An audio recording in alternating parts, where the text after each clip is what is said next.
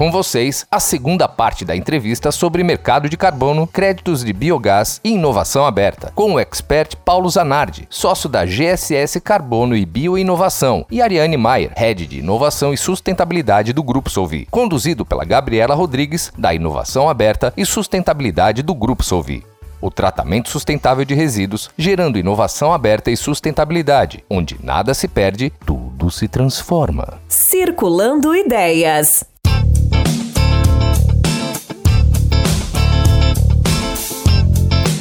Um pouco da sua experiência para uma empresa que quer compensar. Você já falou quais são os principais desafios, mas para ela que está querendo começar agora, que está querendo iniciar no mercado de carbono, como que ela pode fazer? Qual que é a dica que você dá para essas empresas? Tá, então eu, eu, vou, eu vou dar assim, vou, vou separar em, em, dois players, tá? Uhum. O comprador e o gerador. Tá? Certo. Tá? O gerador, a primeira coisa que ele tem que fazer é entender aonde está a redução das emissões ou, ou aonde que está a remoção dele ou de que maneira que ele está evitando né, o CO2. Então, ah, eu tenho uma área degradada e vou fazer um plantio dentro dessa área degradada, eu vou fazer o biometano, eu vou fazer a captura de biogás, eu vou fazer a troca de combustível, eu vou fazer a geração de energia renovável. Então, a partir da hora que você é, tem um projeto, na tua tomada de decisão de realizar esse projeto, e isso é bem importante para ninguém perder a oportunidade de gerar crédito carbono é na tomada de decisão do teu projeto, você já tem que incluir o crédito carbono e pensar no crédito carbono. Se o teu projeto já está operacional e não precisou do crédito carbono, esquece, você não vai ter crédito carbono. O crédito carbono, ele é um incentivo para você operacionalizar um projeto. Sabe? Então, assim, a partir da hora que você vai tomar essa decisão, você já tem que estar tá analisando é, qual mercado que eu vou entrar, existe uma metodologia para o meu projeto, ela é aplicável ao meu projeto, é, quem que pode me auxiliar e buscar uma empresa como a GSS, por exemplo, para auxiliá-lo né, nessa construção de todo aquele ciclo né, que a gente já explicou aqui, que é um, um ciclo com, completo, e utilizar aí estándares reconhecidos dentro do mercado. Né? Então esse é, talvez seja o ponto mais principal, assim, uhum. sabe? Utilize estándar reconhecido dentro do mercado. Você tomar esse cuidado porque assim, você não chega lá no final, você fez todo um projeto, não estou dizendo que o teu projeto não vai remover, que o teu projeto não vai reduzir, Sim. mas você não vai conseguir gerar um ativo com que a gente chama de fungibilidade. Você não vai conseguir gerar um, um crédito de carbono para depois vender esse crédito de carbono no mercado, sabe? Então não adianta você fazer todo um processo para depois você gerar um ativo que você não consegue vender. Então por isso que é a importância de você ter o standard e, e um standard reconhecido. Uhum. Uh, então esse é o, é o, lado, digamos assim, de quem vai gerar esse crédito de carbono e vamos gerar, né, gente? Porque assim, a gente está precisando de bons projetos e inovações uhum. para dentro do nosso mercado, né? E o Brasil é um grande celeiro de crédito de carbono. Para quem vai comprar, eu acho que o, o, primeiro ponto, talvez é já falar assim, vai para Smart Carbon e compra lá o crédito de carbono, que lá a gente garante que é bom.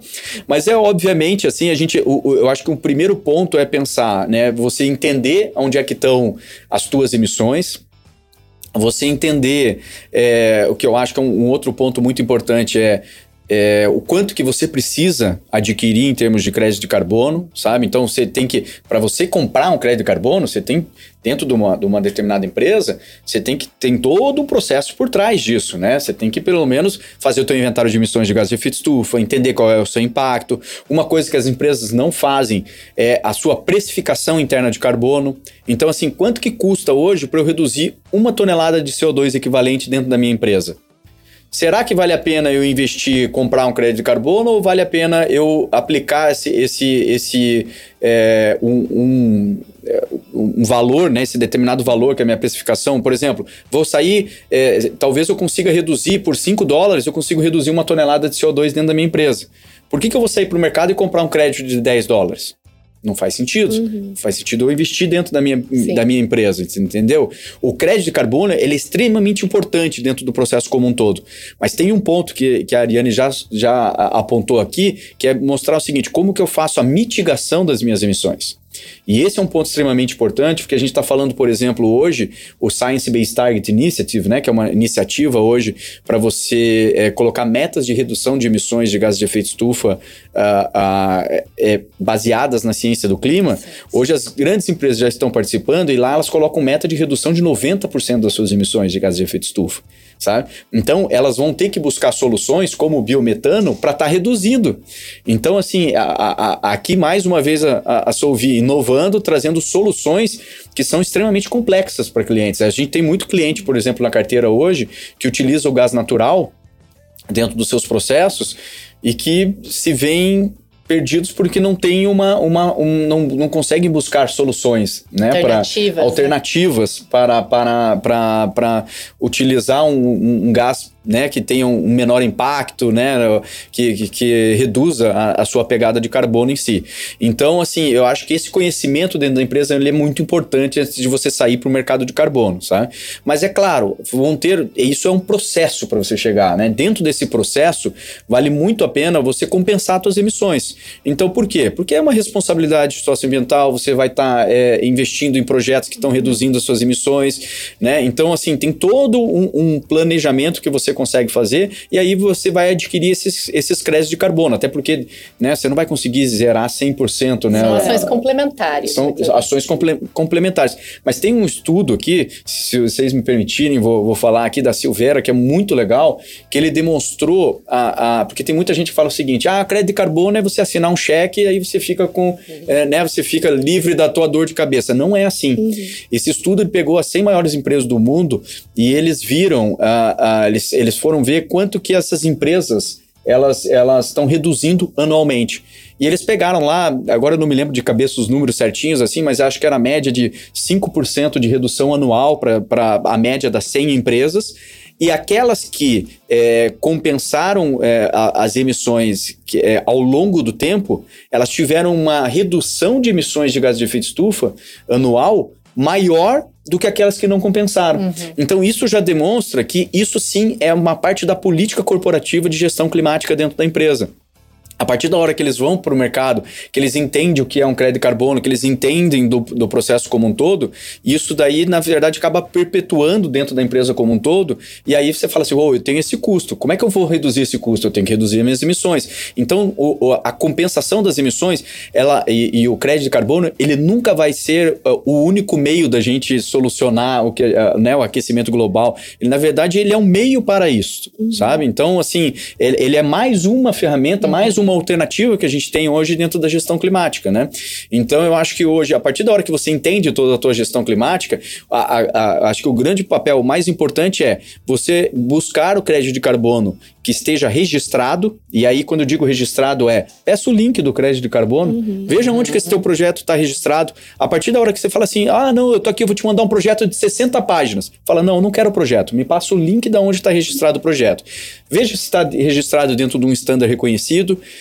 Veja se lá dentro, a hora que você é, clicar no link, se está lá, a atividade do projeto está escrito registrado, isso é muito importante, hum. porque tem projetos que estão submetidos e ainda nem geraram crédito de carbono, então dá uma olhada, veja se aquele, a, aquela empresa que está te vendendo crédito de carbono, se ela já está há bastante tempo no mercado, se ela já fez outras operações, se ela realmente conhece, né? É credibilidade, né, gente? Está uhum. comprando no mercado, é sempre. Hoje em dia, você vai comprar qualquer coisa no e-commerce, se é um e-commerce que você não conhece, você já vai lá dar uma olhada no, no, né, se, se realmente está na internet, nos comentários. Né? Então, assim, busque conhecer um pouco mais quem é que está te vendendo o crédito carbono e o projeto que está sendo vendido. Uhum. Não, muito legal.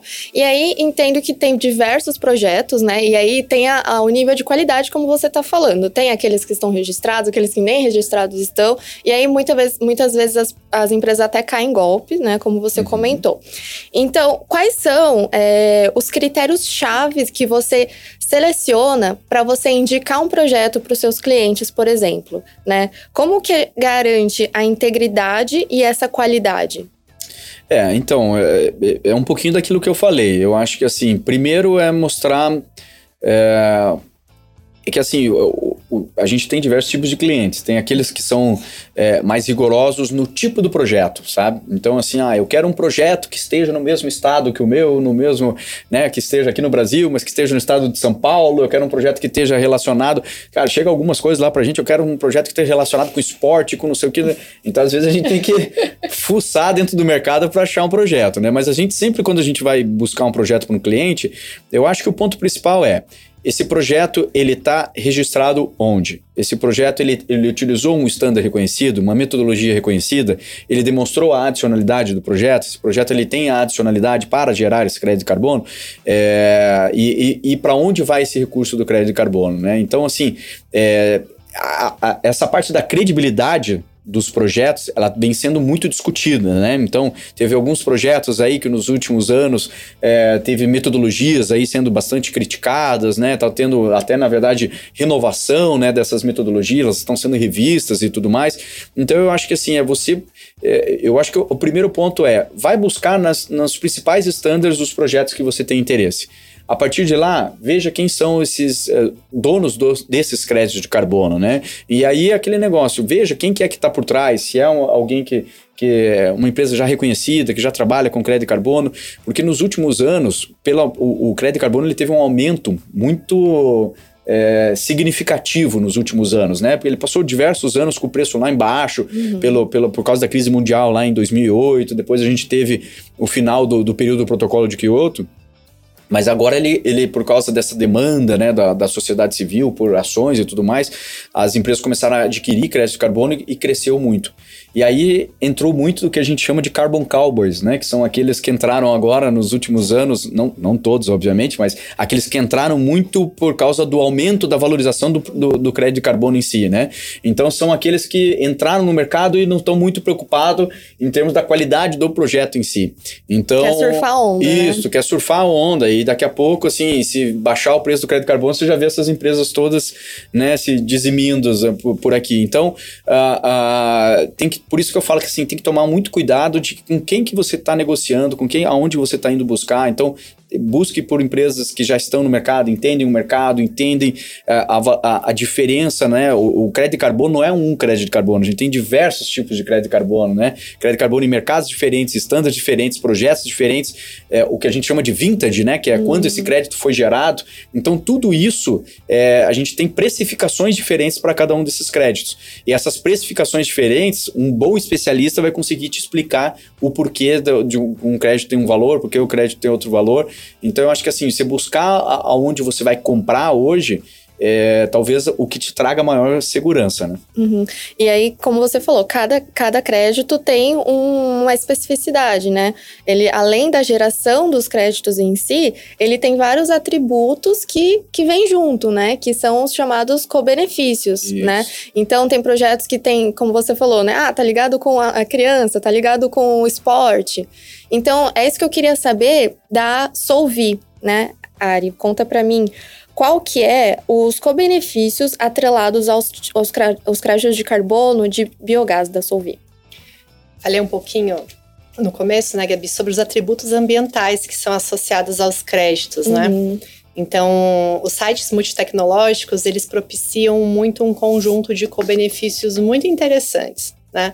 Um deles é já a geração de energia elétrica a partir do biogás. Então, esse é um co-benefício muito importante, relevante. Hoje a Solvi, ela entrega 50, em torno aí de 50% de toda a energia elétrica gerada a biogás de aterro sanitário para o Brasil, o que nos ajuda muito né, a diversificar nossa matriz energética. Então, quando a gente fala de energia, a gente percebe muito isso, a importância dessa diversificação para resiliência, enfim.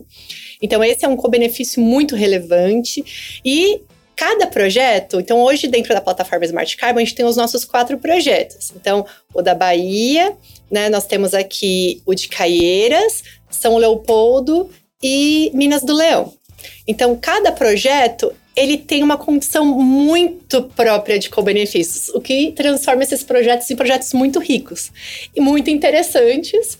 É, então, geração de renda, empregos, né? O impacto na localidade, o impacto socioambiental positivo. Então a gente fala muito, os nossos cinturões verdes normalmente servem de abrigo, né, para fauna e flora da, da região. O que, que é um cinturão verde? é a área preservada, é a área verde preservada dos nossos empreendimentos, ah. basicamente isso. Uhum. E eu tenho, eu vou falar aqui, vou dar um, um, contar um pouquinho de um dos projetos que é o meu querido, né, que mora aqui no meu coração, que é o projeto Mel da Mata. Então ele ajuda a preservar as abelhas nativas brasileiras, no caso a Uruçu, que é endêmica lá da região do Nordeste, ela fica na nossa unidade da Bahia que realmente é um projeto de preservação da biodiversidade, né? A gente acompanha a questão, a importância das abelhas, polinização. da pra polinização uhum. para a agricultura e realmente muitas pessoas não sabem que a, abelha nativa brasileira ela não tem ferrão né? E de fato tem todo um trabalho de conscientização de educação ambiental onde a gente se utiliza dessas abelhas. Inclusive, esse projeto ele está associado a uma trilha sensorial muito bacana. Realmente é uma trilha toda adaptada, né? Então, pessoas que têm baixa visão conseguem participar. Tem toda uma questão sonora, braille, acessibilidade. Então, realmente é um ambiente muito bacana. Quem puder visitar a Unidade da Bahia, a Unidade da Batre, fale com o Fábio, com o pessoal, né? Com o, Bruno, o, a própria Letícia lá, procurem eles que vocês vão adorar o projeto. Eu tenho uma questão pessoal com as abelhas, então na minha família as abelhas acabam participando aí da, da nossa vida, então é um projeto que eu trago muito. É, assim, é um projeto muito querido e eu acho que é isso que os co-benefícios trazem. A questão de fazer parte, então, as pessoas se sentem parte e trazem para si um pouco desses impactos positivos. Então, ele humaniza todo esse processo. Então, assim como a Ariane, poxa, essa questão das abelhas é o que eu gostaria, é o que eu gostaria de ter como um impacto positivo, de repente existem outras co-benefícios que podem fazer sentido para tantas outras pessoas. Então, é de fato humanizar, trazer para perto. E é legal, porque o que era uma coisa distante, né, passa a ser uma coisa próxima, né? Exato. Passa a ser uma coisa que você pode atuar diretamente. Se uma pessoa. Você falou que pode ir lá visitar, né? Sim. Inclusive, a gente vai deixar o contato dessas pessoas que você falou um monte de nome. e a gente vai deixar o contato para que as pessoas realmente procurem, né, as unidades e façam uma visita. Até eu quero ir lá na Bahia. Eu ainda, fiquei com né? vontade também. E é linda, é linda, assim, é- realmente faz. É, é muito bonita de encher os olhos, assim. Traz uma satisfação muito. E a abelha, a abelha tem um papel extremamente, Extremamente. fundamental no nosso planeta, né? Parece que, que não, mas né, daquele tamanho ela tem uma responsabilidade aí junto né, ao, ao setor do agro, Sim. né? Que é extremamente importante, né? Então. é Inclusive, um a- as abelhas uruçu, elas já estão é, como é, é, em situação de extin- é, quase extinção, né? Sim. Elas já estão nessa. E é legal que tem a preservação da espécie, né? E, Paulo, agora falando um pouco mais macro, né, nesse assunto de mercado de carbono. Dá um overview pra gente de como que você vê a evolução desse tema nos últimos anos. É, então, ah, o mercado de, de carbono, né? Eu, eu posso falar que eu acho que eu surfei a primeira onda do mercado, né? Então a gente tava lá na, na- na- primeira onda do mercado, onde a gente gerou muito crédito de carbono, né? Entrei no mercado que a gente chamava ainda de pré-Kyoto, então ainda nem tinha o primeiro período, não tinha nem começado o primeiro período do protocolo de Kyoto, a gente já estava aqui elaborando projetos, né, para serem comercializados nesse primeiro período. Então fizemos vários projetos aqui no, no, no Brasil, trabalhei com projetos em aterro sanitário, em projetos de energia, projetos de suinocultura, né, projetos, fomos para o mercado voluntário, trabalhamos com projetos, né, de cerâmicas, visitei 20 estados brasileiros aí realizando projetos, né, dentro do mercado voluntário no VCS. Então lá a gente chegou a vender crédito de carbono, né, chegamos lá com, com preços muito bons, né, na época, sendo comercializados. Obviamente muita coisa aconteceu, esses preços então chegaram a bater, por exemplo, no mercado regulado, no MDL, o preço chegou a bater aí 10 centavos de euro, né, o crédito de carbono. Nessa época a gente já não conseguia mais gerar crédito de carbono, fomos para a África, começamos a gerar crédito de carbono na África, fechamos uma parceria com a Agência Sueca de Energia, que adquiriu os nossos créditos de carbono, pelo menos por um preço mínimo para continuar os projetos, né, principalmente esses projetos especificamente em Cabo Verde, um projeto que até hoje a gente está trabalhando lá com eles, né, que são é, usinas eólicas em quatro ilhas diferentes em Cabo Verde, um país que sofre muito pela falta da água, né? Então, um país que tem que importar tudo, né? Porque você não tem água, você não tem agricultura, você não tem agricultura, você acaba tendo né, um desenvolvimento muito difícil lá. Então, é- é- são ilhas que elas acabam atraindo muito turistas, né? Então, ela, ela sobrevive através do, do turismo lá. Então, e, e uma matriz energética que era muito suja, né? E agora, né, estão investindo lá tanto em projeto solar, que a gente tem lá, um projeto novo agora, mas os projetos eólicos. É, e aí a gente viu, então, esse mercado que a gente começou a trabalhar muito a parte da gestão climática, então a gente trabalha muito forte hoje com os nossos clientes a gestão climática. Então, o que a gente vê é que, assim, é, para que a gente tenha um mercado né, forte, a gente precisa ter empresas que entendam deste mercado. Então a gente viu assim que nos, do- nos três últimos anos uh, a gente vê uma, uma mudança do que era aquele mercado para o mercado de agora. Então a gente estava falando num mercado que era um mercado regulado internacionalmente, então tinha, tinha aquelas empresas que tinham uma obrigação legal de adquirir esses créditos de carbono, né? E agora a gente está vendo um mercado, né, pelo menos nesse momento, um mercado diferente, que é o mercado voluntário, que é um mercado aí que em 2021 ele, ele bateu 2 bilhões de dólares né, em negociações aí de crédito carbono. Então, esse mercado voluntário, o nome já diz, né? As empresas estão comprando voluntariamente esses créditos de carbono, né? Então, assim, o que, que a gente viu dentro desse mercado? Uh, ele é um mercado que é, a gente vê, assim, a, a, diferente do que era lá atrás, hoje a gente tem muito acesso à informação, né? Hoje a gente, na palma da mão, a gente consegue ver notícias em tempo real, está do outro lado do mundo participando de um evento em tempo real. A gente consegue acessar o relatório de sustentabilidade de da maioria das empresas, né? Que Sim. a gente consegue acessar, você entra online, você já vê o que, que ela está fazendo, o que, que ela está falando, qual é a política dela, qual é a estratégia dela, e você já pode entrar até na rede social, porque se você não concordar, você pode criticá-la. Uhum. Né? E aí a gente vê que assim, que é, com todo esse acesso à informação, a sociedade civil também tem sendo, é, vem sendo cada vez mais crítica e ela está buscando. E principalmente as novas gerações, elas estão buscando é, empresas que têm os mesmos propósitos do que ela. Então, assim, é, se eu. Se eu e, e, tem uma, uma, uma, uma pesquisa, se eu não me engano, é da Deloitte, que foi feita nos Estados Unidos durante a pandemia, e eles perguntaram para os jovens é, o qual era hoje né, a, a maior ameaça à vida deles, e eles colocaram ainda mudanças climáticas acima de, de, da, do próprio Covid. Da né? pandemia. Da, da própria pandemia. E então isso mostra que para eles é sim uma ameaça, que eles estão buscando soluções, que eles estão buscando empresas que têm os mesmos propósitos do que eles. Eles querem consumir dessas empresas, eles querem, eles colocam até nas redes sociais essas empresas, mas ao mesmo tempo que aquela empresa que estiver fazendo algo ao contrário, eles vão recriminar e vão deixar de utilizar é, os produtos ou serviços dessas empresas.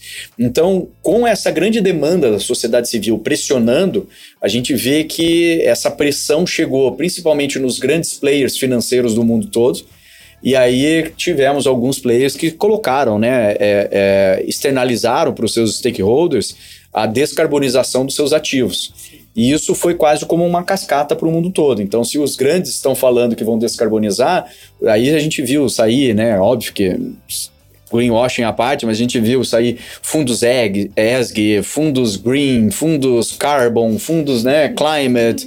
Então, assim, é, é, surgiram muito isso. Então, a gente viu essa pressão da sociedade fazendo com que as empresas, ó, se, vocês têm que se mexer. Se mexer, você tem que despertar. Se vocês continuarem é, é, utilizando da, da, da mesma gestão, vocês vão atribuir riscos ao seu negócio e vocês vão deixar de, de, é, de ganhar oportunidades dentro dos seus processos, né?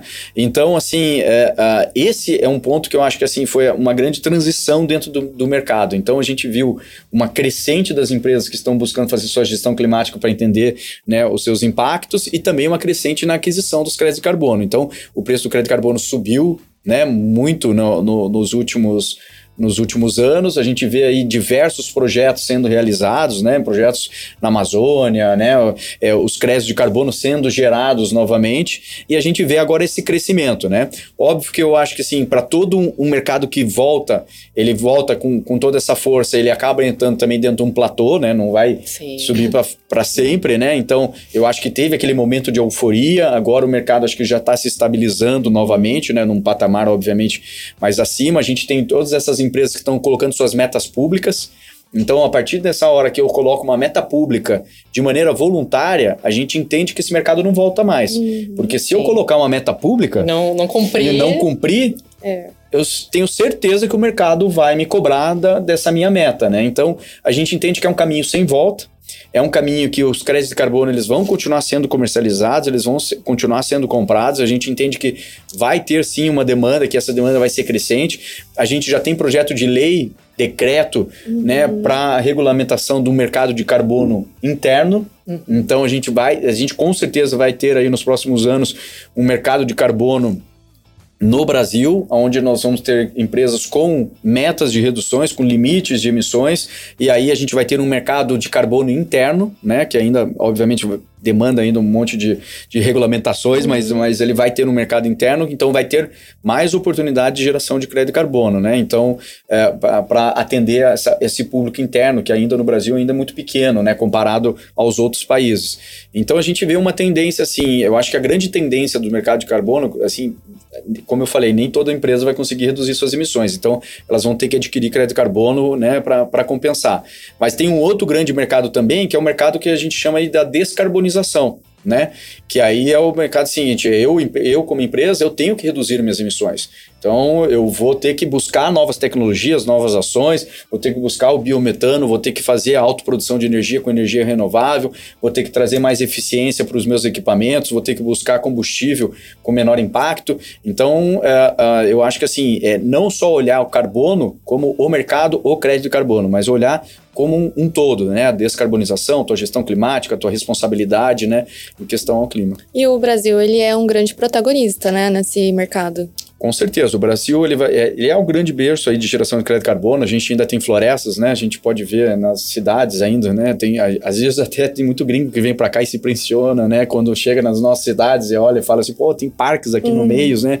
Olha aqui como a cidade é arborizada, né? Então a gente ainda tem os nossos parques, a gente ainda tem floresta, né? A gente tem um potencial de restauração muito grande também. A gente tem muita uhum. área degradada, né? O Brasil aí tem uma meta de 12 milhões de hectares de restauração, então é uma meta bem difícil de ser atingida, mas hoje hoje tem diversas iniciativas aí.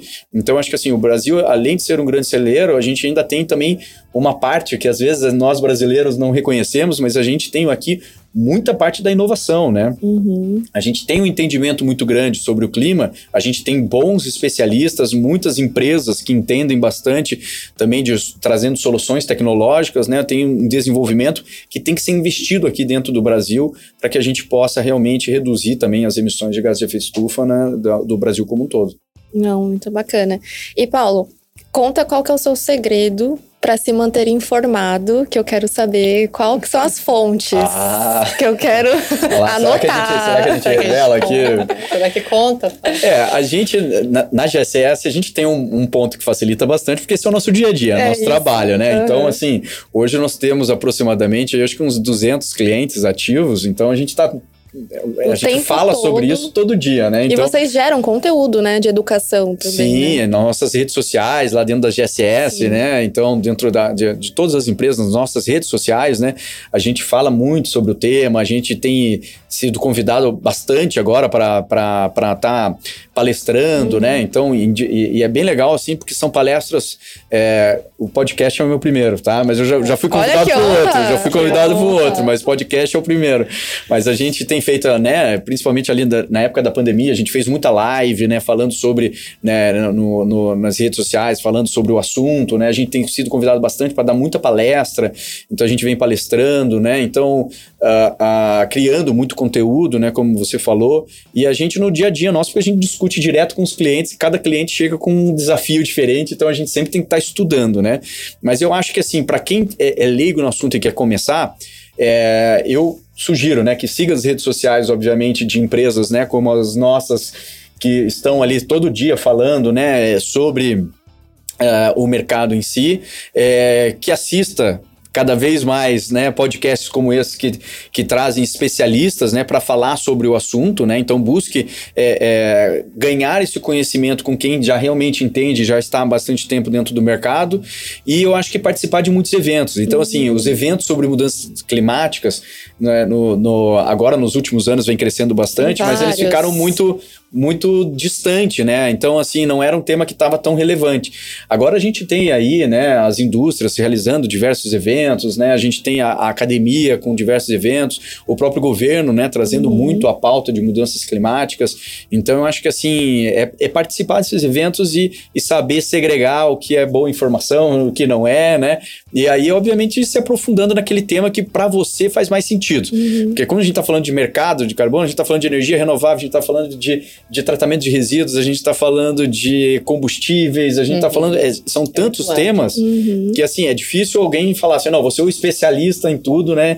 Mas, assim, você pode entrar naquele tema. Se é agro, Então siga lá, né, as redes sociais das principais empresas que estão trabalhando com agro, carbono no agro e tudo mais, que ali você consegue adquirir esse conhecimento. E uma dica que eu queria deixar aqui também é que a ONU, ela também é uma plataforma que tem muito material gratuito. Às vezes Sim. a gente acha que não, né? Exatamente. Mas tem muita coisa lá, muito curso, por exemplo, é o que eu, o que eu mais uso, assim, e é muito bacana.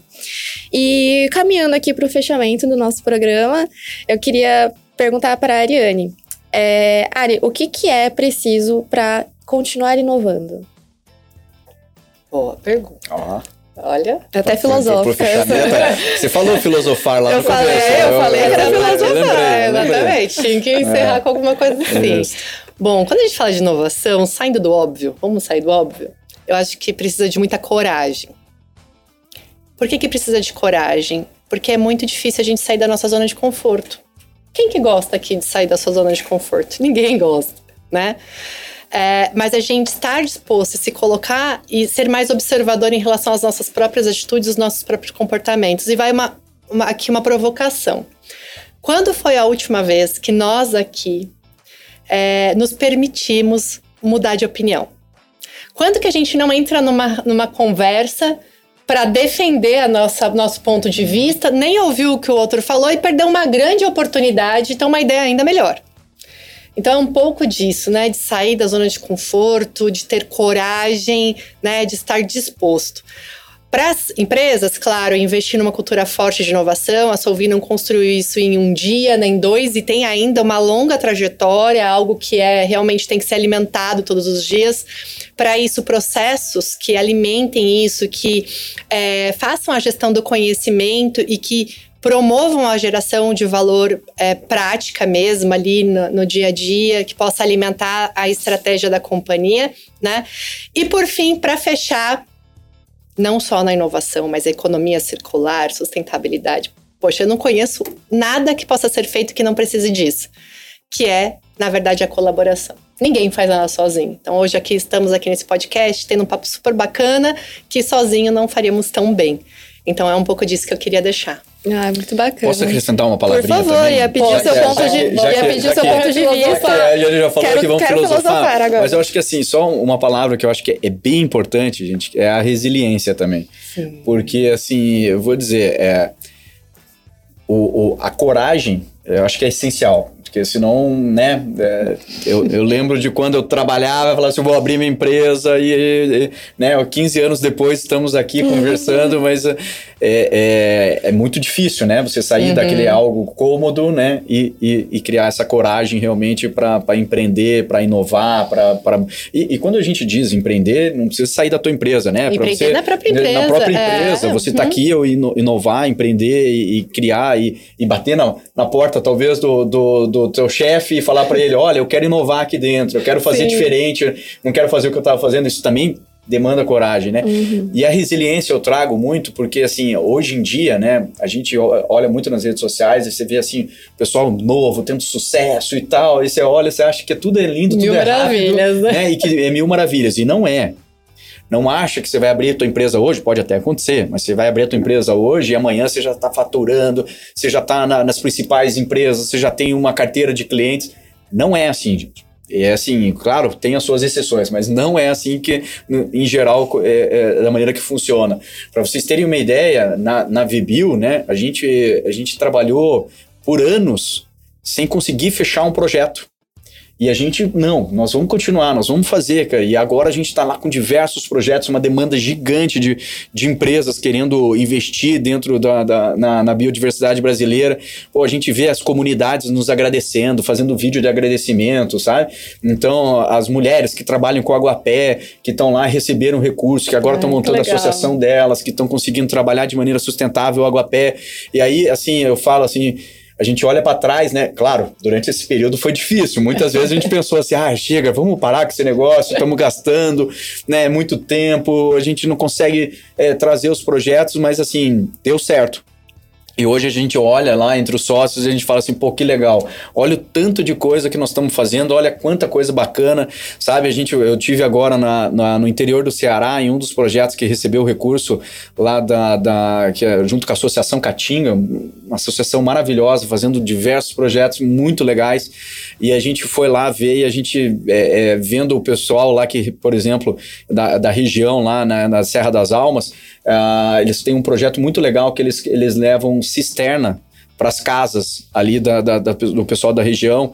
E a gente teve lá, com, junto com, na, em algumas das casas, né? Mas a gente teve um relato de uma senhora que foi muito legal, que ela falando assim: é, hoje com a cisterna, que custa 3 mil reais para instalar, hoje com a cisterna, eles têm água durante o, o, ano inteiro na casa deles, porque eles conseguem no período de chuva acumular aquela água. Antes eles tinham que andar, era, ela tinha que andar, o marido dela, né? Ia com burrico e o filho com dois galões é, de 100 litros de, de cada lado.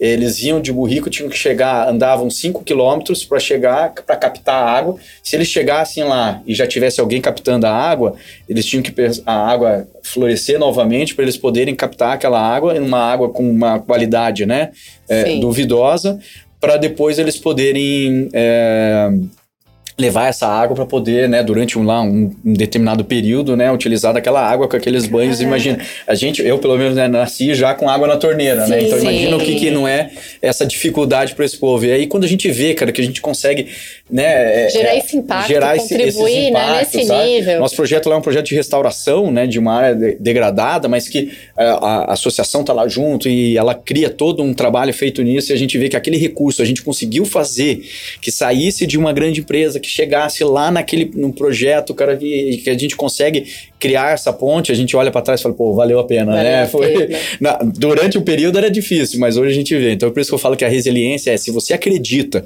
se você tem brilho nos olhos, se você propósito. sabe que você tem propósito, e se você tem, e se você sabe que teu produto é um bom produto, você tem que ter resiliência para fazer acontecer, né? E claro, não é ter resiliência sentado, né? Resiliência é cara ralando e buscando Suando as oportunidades. Muito. Né? E contra é. tudo e todos, né? Porque é. quando você inova, às vezes as pessoas te chamam de louco, né? Exatamente. Sim. Bom, gente, queria agradecer. Estamos chegando ao final aqui do nosso programa. E eu espero que aí, para quem está ouvindo a gente, que tenha esclarecido as dúvidas, que tenha agregado conhecimento e que vocês tenham compartilhado um pouco aqui com a gente da nossa, é, da história, né, de cada empresa. Eu vou pedir para vocês deixarem o contato de vocês. Ariane, pode deixar seu arroba, seu LinkedIn.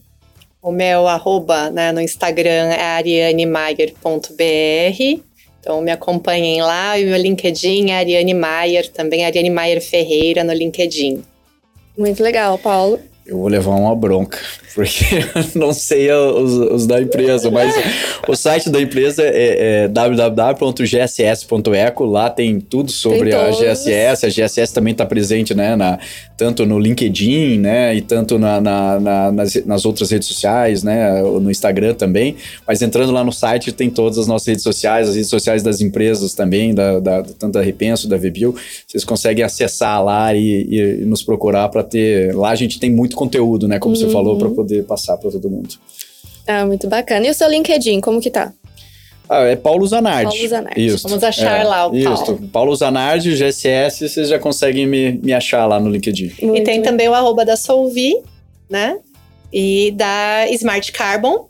E da Smart, que é o programa de inovação aberta também, puder deixar no fim. Sim, a gente coloca em algum lugar, a gente vai colocar. Aí, ó, bom. Daí agora eu já não vou levar uma bronca mais é da, da, do nosso pessoal. Sim, o pessoal do marketing já tá ok agora. Não, mas é importante, né? Se a gente falou de onde buscar informação, Isso. então sigam a Smart Carbon, né? Façam e contribuam com a ação climática. E se tiver sugestões também, podem mandar, que a gente está só no começo de tudo isso. Isso, e aproveite, façam o, o cálculo da pegada de carbono de vocês, que eu achei super interessante Vou aproveitar, vou deixar o meu arroba também, que é Gabriela Rodrigues. E é isso, gente. Obrigada pela participação de vocês e até a próxima. Obrigada, obrigado, Gabi. Obrigado, Obrigada, Gabi. Paulo. Obrigado. Circulando Ideias. E esse foi mais um podcast Circulando Ideias. E foi muito bom ter você aqui conosco. Espero que vocês tenham curtido e fiquem atentos aos próximos episódios que serão divulgados nas redes sociais do Grupo Solvi. No Insta, arroba Circulando Ideias e no Facebook no LinkedIn do Grupo Solvi. Até mais!